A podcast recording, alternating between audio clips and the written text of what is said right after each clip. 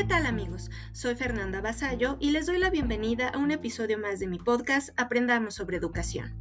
El día de hoy hablaremos sobre el aprendizaje significativo que se da en el aula, ya sea física o virtual. De acuerdo con David Ausubel, el aprendizaje significativo es el resultado de la interacción entre el conocimiento previo y el conocimiento nuevo. Lo que hemos aprendido, siempre y cuando sea relevante, nos servirá como idea anclaje para que podamos dar significado a lo que estamos aprendiendo. Por ejemplo, para aprender sobre porcentajes, debimos haber aprendido antes sobre fracciones, y todavía antes que eso fue necesario aprender a realizar divisiones. Según Ausubel, existen tres tipos de aprendizaje significativo. El representacional, en el que un símbolo representa un referente específico sin dejar lugar a otros significados. Como ejemplos, tenemos los primeros objetos que un niño identifica en su entorno. Balón, silla, un carro.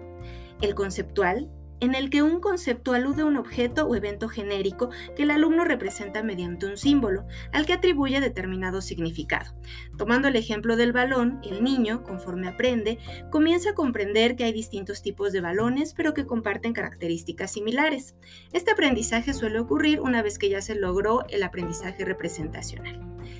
El aprendizaje proposicional es aquel en virtud del cual el alumno es capaz de elaborar una proposición al haber dado significado a nuevas ideas. Para llegar a él, debe haber alcanzado el aprendizaje representacional y el conceptual. Como ejemplo, tenemos la proposición siguiente. El balón, que tiene forma ovalada, sirve para jugar fútbol americano.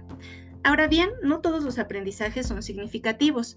También hay aprendizajes mecánicos y se distinguen en que los primeros se dan de manera progresiva en un proceso en el que el conocimiento se capta, se interioriza, se diferencia respecto del conocimiento previo, para finalmente reconciliarse con este. El aprendizaje adquirido de esta manera no se olvida del todo, pues aunque deje de ocuparse, siempre quedará algún recuerdo que permitirá al alumno reaprenderlo. El aprendizaje mecánico, en cambio, es aquel que solo se logra memorizando, sin comprenderlo, así que no representa nada para el alumno por lo que lo olvida como si nunca lo hubiera aprendido. Es importante mencionar que el aprendizaje puede ser receptivo, esto es, que no requiere que el alumno descubra para aprender, pues la información le es dada, pero sí necesita realizar la actividad cognitiva que le permita asimilarlo. Y para finalizar, tenemos el aprendizaje por descubrimiento, para el cual como han de suponer, el alumno debe descubrir el conocimiento.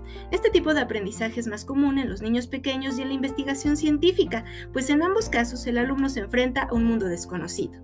Bien amigos, con esto llegamos al final de este episodio. Hasta la próxima.